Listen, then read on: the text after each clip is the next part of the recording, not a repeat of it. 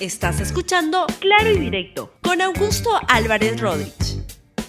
Muy buenos días. Bienvenidos a Claro y Directo, un programa de LR. El día de hoy se llama el programa La resaca del golpe frustrado de Pedro Castillo. La resaca, es decir, esto ocurrió el día miércoles, ¿no? Y estamos viernes. ¿Qué ha pasado desde entonces? Y hay cuatro temas que me interesa particularmente comentar con todos ustedes porque me parece que son relevantes en el momento actual. Primero, el golpe y lo que se está sabiendo del golpe, pues debería preocupar a varias personas. Salva a algunas personas. Como ustedes saben, hacer un golpe de Estado es un delito. Eso la ley este, establece penas y eventualmente establece penas de alrededor de 20 años de cárcel para el que comete un golpe de Estado. Así son las cosas. Entonces hay que ver quiénes son responsables y quiénes no. Y ahí hay temas que está apareciendo información muy importante que nos da cuenta de quiénes son los culpables y quiénes sorprendentemente se salvan de eso. Segundo, quiero referirme a las eh, reacciones internacionales que están habiendo de algunos presidentes de la región, de la OEA también, y decirles que son inaceptables, especialmente al gobierno de México, del señor Manuel Andrés Manuel López Obrador, para decirle que el Perú no es su rancho y tiene que ver cómo se controla. Y su embajador debería explicarle mejor las cosas y no darle una versión tergiversada de lo que pasa en el Perú. Tercero, quiero ir a las reacciones locales que están habiendo y cómo, este, y ahí me refiero a algunos políticos que lo que están diciendo es que el pobre señor Pedro Castillo dio el golpe porque porque estaba drogado, porque no sabía lo que hacía. Yo, y de repente, la verdad que les creo, el señor Castillo no sabe lo que hacía en el Perú hace un año y medio. Y por último, quiero referirme a unos comentarios inaceptables, a, unos, a unas eh, agresiones inaceptables contra la prensa que está haciendo su trabajo. ¿Por parte de quién? Las mismas hordas que armó Aníbal Torres como presidente del Consejo de Ministros para agredir, para atacar al periodismo. Así que vamos con el primer tema que les quería mencionar, y el primero es el golpe. Y ahí hacerles notar que en el diario La República pueden leer el día de hoy algo que es muy, muy interesante, y si podemos ponerla, pongo yo la, la portada, no sé si hoy estamos un día feriado, no estamos con tanto personal, pero este, están ahí, está la, la, la portada, primero quiero mostrarla, que está, está simpática chat de los últimos minutos del gabinete de Pedro Castillo. Y aparecen ahí los chats. Ahora sí vamos, por favor, con el, el, foco en los chats. Y estos chats lo que nos dan cuenta es cómo la entonces presidenta, presidente del Consejo de Ministros, la señora Betsy Chávez Chino, Betsy Betsabe Chávez Chino, pues este, está con, con, bien complicada, porque ella era la que estaba convocando a, a los ministros para que vayan de urgencia para que para el día histórico, como le llama ella, del golpe de Estado. Aparece ahí y le dice la señora Betsy Chávez, señores ministros, a personarse inmediatamente a PCM, a personarse.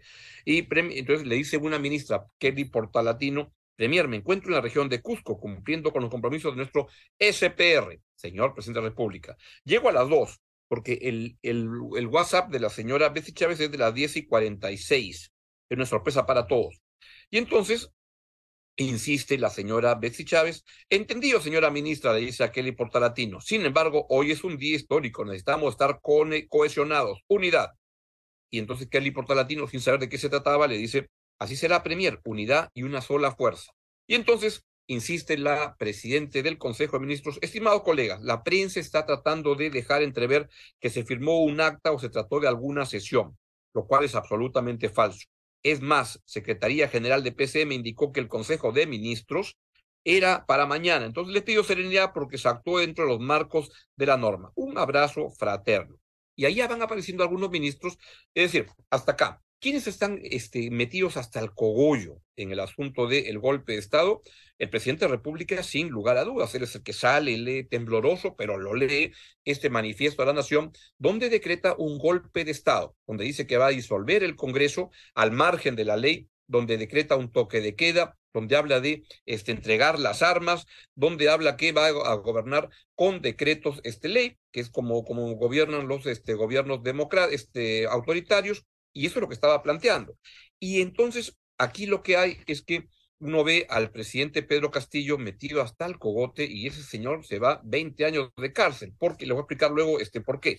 Pero también hay, hay ministros que este, se salvan, como por ejemplo, ministros como Alejandro Salas, ministro como el señor de, la, del ambiente, Wilber Rosas, que dice lo mínimo una explicación. ¿Qué pasó? ¿Dónde se determinó esta decisión? Y ahí se está refiriendo al anuncio del golpe de Estado. Y hay varios ministros que están en ese caso este, haciendo notar que ellos no sabían absolutamente nada del el golpe y inmediatamente presentan su renuncia. Y ahí están los señores, por ejemplo, los que eran el cogollo más cercano de, del presidente Castillo, Félix Chero, Alejandro Salas, este, Roberto Sánchez, que era uno, ¿no? que ahora está que habla unas cosas muy extrañas que le voy a comentar, porque ayer cuando fue a la prisión donde está Pedro Castillo, lo que decía es que Pedro Castillo confía en la justicia del pueblo, del pueblo. La justicia son instituciones que existen, no es la que le da este, la, la, la gana. Y bueno, eso es lo que está ocurriendo, es que está evidente quiénes son los que lo meten en esta aventura tan descabellada, tan loca, tan absurda al presidente de la República. Hay ministros que queda claro en estas pruebas, por ejemplo, le voy a decir quiénes. Alejandro Salas, dicen en los chats, ¿por qué todo fue de manera inconsulta? Se debió seguir siempre el camino democrático, siempre. Mira, está bien puesto ahí el señor Alejandro Salas, este, yo lo he criticado mucho en este programa, pero con esto queda limpio, queda al margen de este, del delito. También está el ministro de Educación, Estimados colegas, complicada situación, faltó confianza para discutir el tema y adoptar decisión colegiada. Y este, otros es este Roberto Sánchez, Roberto Sánchez creo que también he leído por ahí que también marca distancia y dice esto no está bien. En cambio, el ministro de este, Vivienda, César Paniagua, dice, al margen de la crisis, hagamos votos para que nuestro país no se detenga. Para mí siempre un honor haber compartido gabinete con cada uno de ustedes, hermanos y hermanas. O sea, ya asume que ya se fue. En fin, lo que queda aquí claro, lo que me queda a mí bastante claro, es que los autores intelectuales y que lo llevan a Pedro Castillo al redil son los señores Aníbal Torres, muy leal, además muy leal y con complejo y con sentimiento de, de, culpa, porque él lo empuja y lo lleva a Pedro Castillo a dar este, este mensaje a la nación, con el cual se convierte en un golpista, con lo cual se convierte en alguien fuera de la ley y con lo cual se convierte en alguien que lamentablemente para él y su familia, este, se va a ir a la cárcel. No hay cómo puede este, em, eludir eso. Y entonces, este, es así. Aquí, como les recordé ayer y como el programa especial que hicimos el miércoles, el día del golpe de Estado de Pedro Castillo, hablamos, por ejemplo, con el ah, abogado hasta entonces del presidente Castillo, Benji Espinosa, y hoy día el diario El País publica en exclusiva un, unos documentos interesantes que es el discurso que iba a dar Pedro Castillo en el Congreso a las 3 de la tarde el día miércoles. Si lo podemos poner algunas partes, por favor, son muy, muy interesantes porque lo que dice el presidente en esos documentos es que se presenta como un presidente democrático. Este es lo que él plantea en ese discurso y dice, vengo acá al Congreso para este, decirles que este, somos un gobierno democrático y vamos a respetar. Aquí justo le estoy abriendo para decirles lo que él dice. Por ejemplo, se presenta y dice, lo que iba a leer el presidente Castillo a las tres de la tarde ese día es lo siguiente me ratifico que somos un gobierno democrático, respetuoso del Estado eh, constitucional, de derecho, de la institucionalidad y del equilibrio de poderes. Eso iba a decir Pedro Castillo a las 3 de la tarde ante el Congreso de la República. Y acá está el texto completo en el diario El País, una muy buena primicia. Hoy, exactamente un año después de mi primera presentación por un pedido similar, acudo una vez más ante la representación nacional para ejercer mi derecho de defensa material ante una pretendida tercera moción de vacancia pues como se conoce, se han intentado dos anteriores, las cuales resultaron fallidas por carecer de razón y fundamento. Fui elegido, ¿no? Y sigue con su, con su, discurso, y en todo momento se presenta como un presidente democrático que respeta al Tribunal Constitucional, este, etcétera, etcétera. Y es un largo alegato donde este, lo que plantea es, miren lo, cómo iba, iba a acabar el, el señor Pedro Castillo su discurso. Invoco a los señores congresistas a actuar con serenidad y prudencia a buscar espacios de diálogo y consenso, atendiendo a las recomendaciones de la misión de alto nivel de la OEA. Los llamo ahora, pues es tiempo de evitar mayores confrontaciones y tensiones que truncan y postergan el objetivo principal de todo actor político, servir y atender las demandas sociales y respetar la voluntad popular. De nosotros depende, acaba el presidente, el entonces presidente Pedro Castillo, que era un presidente dentro de toda la, precariedad democrático, de nosotros depende no repetir el capítulo asiago de noviembre de 2020, que por ambiciones de unos cuantos, que cegó la vida de dos valientes jóvenes que buscaban que se respete la voz del pueblo, que sigue reclamando para sus autoridades. Pero ahí era un presidente absolutamente democrático, este, respetando los fueros este, y planteando su defensa en, alrededor del artículo 117 de la Constitución, por el cual es un argumento, es, un argumento jurídico interesante y válido, este, como también es válido la otra que plantea la, fiscal de la Nación. Es un choque de, interpretaciones, pero no es que carezcan de, fundamento y de, y de argumentación. Pero ahí Castillo iba a ir con un mensaje que era absolutamente democrático y este, eso ocurrió. ¿Qué cosa ocurrió? Comienzan a aparecer en este momento las versiones y acá, atención, switcher, quisiera pasar más bien al punto tercero de, de, la, de, la, de la pauta, la voy a cambiar hacia el aire, ustedes saben que siempre la voy moviendo según como me va saliendo el rollo, y el tweet de, de, Guido Bellido, si eso es lo que pueden poner, por favor, aparece como el 7, ah, está, muchas gracias. Ahí aparece el primer tweet de Pedro Bellido, de Guido Bellido, perdón, y lo que dice es, hay indicios que el presidente fue obligado a leer el mensaje de la disolución, y quien redactó el texto lo hizo con el fin de dar argumento a la vacancia porque hasta ese momento no existían los votos. Exigimos se determine quiénes fueron los artífices de esa caída. Vamos con el siguiente, por favor. Ahí, está. El estado psicológico de Pedro Castillo al leer el mensaje a la nación evidencia de que no, evidencia que no se encontraba dentro de sus facultades. Ello hace presumir que pudo haber sido inducido. Urge una prueba toxicológica y el Ministerio Público debe acceder a las cámaras de seguridad de Palacio de Gobierno. Así tenemos más reacciones ahí. Este, y luego el de, el de Katy Ugarte, por favor. Este, lo que dijo Katy Ugarte también es interesante. Esto lo presenta el portal Lucidez. Katy Ugarte, congresista del bloque magisterial, dijo que lo siguiente, para mí la inocencia de presunción existe. Un poco raro eso.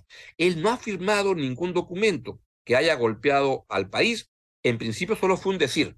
O sea, lo que están diciendo estos congresistas es que el presidente no sabía lo que leía, la verdad, este, no sabía, este, fue inducido por Aníbal Torres, Guillermo Bermejo, no se olvide ese nombre, Torres, Bermejo y Betsy Chávez son los autores de este esperpento, de esta violación de la, ah, de la, de la constitucionalidad, y lo hacen al margen del resto del Consejo de Ministros. Y ahí surge alguna gente, yo tenía una, una peor opinión, pero ahora veo que dentro de todo tenían algún estilo para poder hacer las cosas en el borde, como Alejandro Sala, Felichero, este, hasta Roberto Sánchez, que es un personaje un poco extraño, porque ayer ya lo he escuchado hablando ah, tontería como esto que les repito, que el, el, presidente cree en la justicia del pueblo, o sea, del pueblo, o sea, de los ronderos, con quiere que lo juzguen. Ese ministro también se las trae.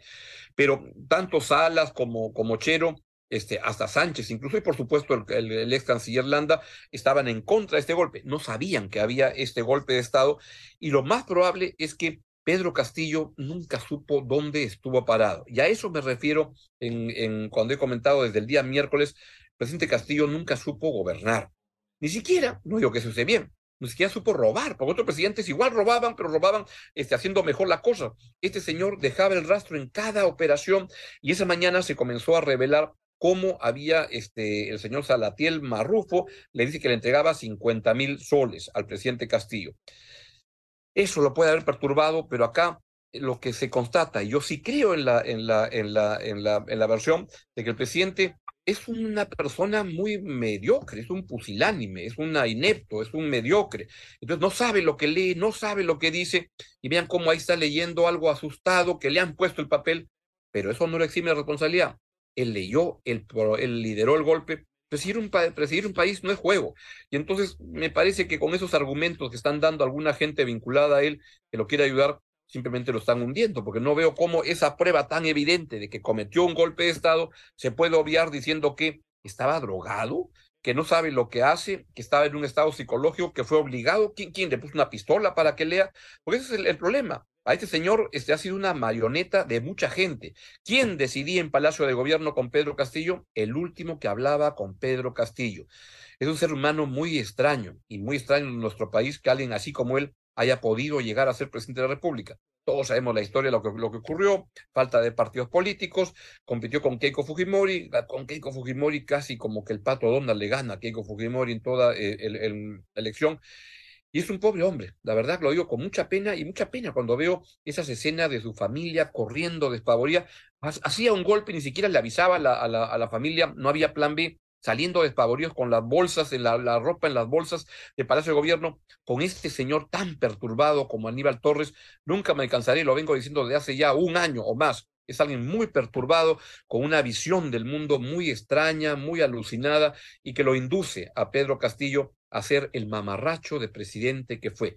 Es una pena, Pudo haber hecho un gobierno diferente, pudo haber hecho un gobierno diferente, por supuesto, pero fue inducido, de repente fue inducido, no sabía dónde estaba parado, pero era el presidente, él tomó las decisiones, entre otras cosas, de nombrar a gente como Aníbal Torres o Betsy Chávez en la presidencia del Consejo de Ministros, de dejarse asesorar por Guillermo Bermejo. En estos días veo cómo salen espantados muchos funcionarios públicos para decir, yo no tuve nada que ver. Vi ayer, por ejemplo, en Canal N, una entrevista con Jaime Chincha, al jefe, al que era jefe de asesores técnicos del presidente, el señor Mendieta, Luis Mendieta, me parece, donde dice, no sabemos de qué, qué cosa pasó. Él dice, yo estaba en mi oficina, estaba preparando el discurso que iban a dar ante el Congreso de la República a las de la tarde, todos estaban así, y algo ocurrió que a Castillo lo cerraron en un cuartito y entonces eso fue lo que salió a hablar. Como también tengo la versión que al comienzo de su gobierno, cuando empezaba, iba a haber otro gabinete ministerial y llegó Vladimir Cerrón, se lo llevó donde Evo, Evo, Evo Morales y entonces cambió todo el gabinete y armó una, un gabinete mediocre, pachanguero, que no va absolutamente a ningún lado. Y el gobierno de Pedro Castillo fue por eso un mamarracho. El gobierno de Castillo fue mediocre, corrupto, autoritario, era cualquier cosa, no era de izquierda ni de centro, sino que simplemente era cualquier pobre cosa y eso es lo que ha pasado. Dentro de todo eso, algo, algo que yo veo como un optimismo es la economía peruana y la frágil institucionalidad peruana pudo sobrevivir. Se pudo mantener a, flote con una gran capacidad de resiliencia ante un presidente que era, disculpen que lo diga, pero lo digo con mucha pena, un pobre papanatas, que leía lo que le ponían por delante, firmaba lo que le decían, no sabía qué cosa hacía, no sabía dónde estaba parado absolutamente. Eso es Pedro Castillo. Y ahora lo que estamos viendo, y paso entonces al, al, siguiente tema que quería comentarles, es el de las reacciones internacionales. Y ahí quisiera empezar con lo que está planteando el señor Andrés Manuel López Obrador, el presidente mexicano, que está lanzando unas cosas muy extrañas. Porque lo que hay es, desde fuera hay gobiernos como el de México, como el de Colombia, como el de Venezuela, que lo que están señalando es que al presidente Castillo se le ha cortado su gobierno por temas racistas, por otros temas. Oigan, en México y Colombia este, defienden la corrupción y el golpe de Estado, eso es. A ver, quiero leer los, los, los, los tweets de López Obrador. Es un principio fundamental de nuestra política exterior, la no intervención y la autodeterminación de los pueblos. A eso nos ceñimos en el caso de lo sucedido en Perú. Sin embargo, consideramos lamentables que por intereses de las élites económicas y políticas, next, Siguiente tweet. Hay uno nomás. Bueno, sigue con la misma Monserga. Y entonces, luego de eso, lo que ha aparecido es el, el embajador del señor uh, del gobierno de eh, México, y ahí eso es lo que comenta el canciller de México, Marcelo. Ebrard. Dice el embajador Pablo Monroy, que es el embajador de eh, México en el Perú, me reporta desde Lima que pudo entrevistarse a las 3 y 20 horas con Pedro Castillo en el centro penitenciario. Lo encontró bien físicamente y en compañía de su abogado. Nunca se ha sabido ni ha habido ninguna versión, ni ninguna posibilidad de que vaya a ser torturado, maltratado. Este Pedro Castillo está por golpista. Y además, ahora va a tener, y además ese delito lo cometió flagrantemente. Fue encontrado. ¿Quién no vio ese, ese mensaje a las 11 y 20 de la mañana? Ponme más grande, por favor, los tweets. Y dice también: Castillo ha ratificado la solicitud de asilo recibida en la Embajada de México esta madrugada a las 2 a.m. de la mañana, al misma que es anexo para conocimiento de la opinión pública. Y hemos procedido a iniciar consultas ante las autoridades peruanas, los mantendré informados. La verdad que este Castillo es evidente que se estaba, cuando vio que su golpe fracasaba, estaba yéndose claramente a la Embajada de México. Y eso es lo que, para disgusto suyo, esa carta no me la quite, que es bien importante, este, mm, el señor este, López Obrador lo vende a, Castillo porque ante el juez no va a tener nada más que hacer que tenerlo preso, porque es evidente la vocación de fuga que tiene el, el presidente, el expresidente Pedro Castillo. Y entonces el canciller, y esa, esa carta, si la puedes poner grande ahora sí, se, está publicando cartas que insisten en este argumento de, este, de decir que Pedro Castillo no estaba en sus cabales, que solamente es un dicho, que lo que hizo fue leer un documento, pero no hay ninguna norma que haya aprobado el golpe y cosas como esas. Vean, el señor Marcelo Ebrard es canciller de México, es un país muy importante y debe entender que lo que está, por las cartas que está poniendo ahí, son una paparruchada, son una tontería. Y eso es inadmisible. Y también están, no sé si es que tenemos, los, han, los hemos podido poner los, este, los, los tweets que envía Evo Morales, por ejemplo. Lo pueden poner, por favor. Este, ahí está. Más allá de desaciertos y aciertos, el hermano Pedro Castillo y su familia merecen un trato humanitario, por supuesto, como cualquier preso. Comprobamos una vez más que la oligarquía peruana y el imperio estadounidense no aceptan que los líderes sindicales e indígenas lleguen al gobierno a trabajar por el pueblo. Señor Morales, el señor Castillo, su hermano, está en la cárcel ahora por este golpista. Los golpes no se hacen. Usted vea en su país cómo promueve y arma sus pachangas. Acá no. Lo mismo que decirle a Andrés Manuel López Obrador. Petro, el otro presidente Gustavo Petro, que también tiene unos arranques tuiteros como los que manda este, con alguna frecuencia y luego este, tiene que sacarlos Dice, solicito a la Comisión Interamericana de Derechos Humanos aplicar la Convención Americana de Derechos Humanos y expedir medidas cautelares a favor del presidente del Perú, Pedro Castillo. Se ha conculcado el derecho a elegir y ser elegido y el tener un tribunal independiente de juzgamiento. O sea que duda que la justicia peruana vaya a procesar bien el caso. Es lo que hace el señor Gustavo Petro. Y entonces yo lo que me pregunto es, ¿qué hacemos con estos mm, líderes de, de, de otros países que lo que están buscando es este, sacar a Pedro Castillo, hacerse de la vista gorda porque cometió un golpe de Estado y, además tiene denuncias por corrupción muy sólidas, muy, muy, muy sólidas por las que tiene que enfrentar. Yo diría amablemente invitarlos a estos presidentes a que reflexionen y al señor secretario general de la OEA. Ayer veía una entrevista que en Epicentro le hacen a Luis Almagro. Y la verdad que ese señor es otro alucinado, que lo que plantea es que otra hubiera sido, otro hubiera sido el devenir del Perú si es que el Perú hubiera seguido las recomendaciones de la misión de la OEA. Vamos, la misión de la OEA lo que proponía con ese documento es una complicidad con la corrupción de Pedro Castillo, porque produce un documento de los hallazgos que ha encontrado y nunca encontró que había este problema de corrupción. Y dice que las críticas a Pedro Castillo es por su origen andino, porque los oligarcas y los medios no quieren que se defienda al pueblo. Y tiene este, en sus uh, párrafos sobre libertad de expresión, es la verdad que memorable, porque dice que en el Perú hay mucha libertad de expresión, sobre libertad de expresión. Eso es una barbaridad y es una afrenta a lo que es la OEA. Y creo que hay que tener mucho cuidado entonces no solo con, este, esta, con esta OEA, que es hoy en día un lugar que sirve para proteger a gobiernos corruptos y ahí entre presidentes corruptos se van apañando y viendo cómo hacen una logia, una, un club donde uno se defiende al otro, pero el documento que produjo la, este, la, la misión de la OEA yo creo que lamentablemente donde Torre Tagle, la Cancillería y la diplomacia peruana tuvo un papel lamentable, lamentable, penoso, porque se puso la diplomacia peruana, la Cancillería peruana al servicio de el robo. Eso fue lo que ocurrió al servicio de la complicidad de apañar la corrupción. Y eso es una vergüenza que ha pasado en el gobierno de Pedro Castillo y que no se debe repetir y que debe haber una renovación importante en lo que es los cuadros y las embajadas y todo, porque lo que ha habido es una vergüenza para el país pero hay que decirle a estos embajadores, este, este, como el mexicano, como lo que vayan a hacer otros embajadores en el Perú y a los presidentes, Petro, AMLO, etcétera, este, que anden con respeto en el Perú. Y yo los invito a leer mi columna de hoy en La República que se llama AMLO cree que el Perú es su rancho. La inaceptable intromisión de México merece una respuesta ya. Es que mejor el embajador mexicano pare esa intromisión que está queriendo tener México al establecer un protectorado en el Perú. Si a ellos les gusta vivir con la corrupción, conviviendo con eso, es su situación. Cada país se maneja como quiere. En el Perú luchamos contra la corrupción y tenemos una justicia que ha sido capaz de procesar a presidentes corruptos, desde Fujimori hasta muchos otros. Así es que, por favor, váyanse con su música a otra parte. Finalmente, lo que está ocurriendo, y no quiero dejar de, de, de, comentarlo, es algo que es inaceptable y es agresiones de los grupos de Pedro Castillo que siguen siendo organizados.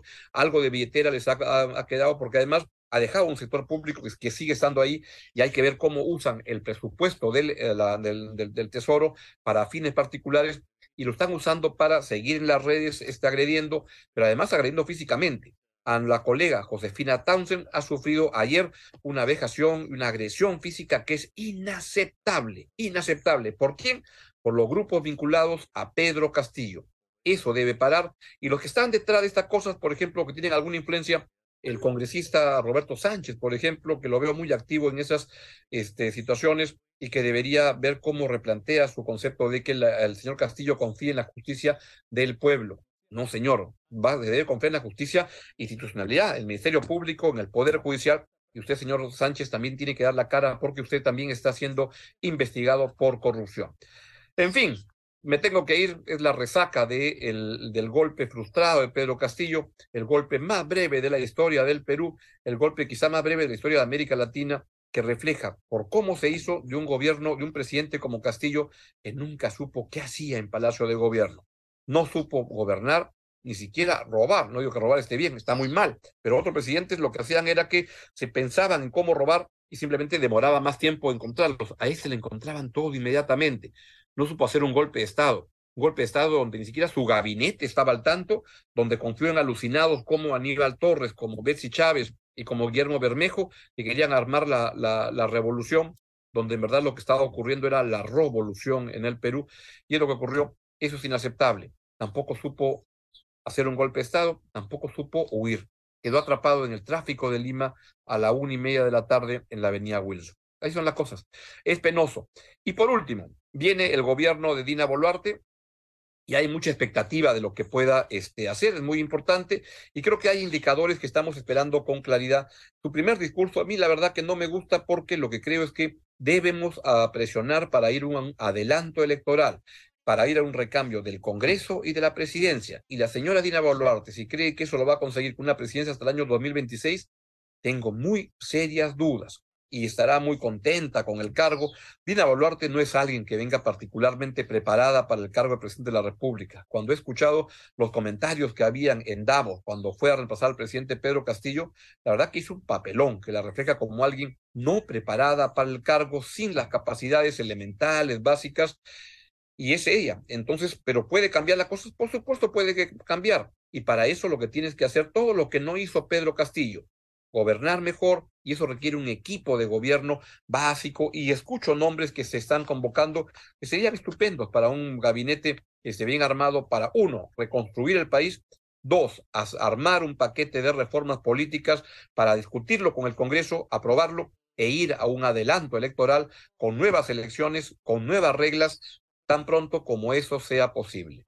Si Dina Boluarte no se da cuenta qué es lo que tiene que hacer, les apuesto que su presidencia va a acabar tan accidentadamente como la que acabó la de Pedro Castillo. Bien, les deseo un gran fin de semana, que les vaya muy bien. Gracias por la atención. Adiós. Gracias por escuchar Claro y Directo con Augusto Álvarez Rodríguez. Suscríbete para que disfrutes más contenidos.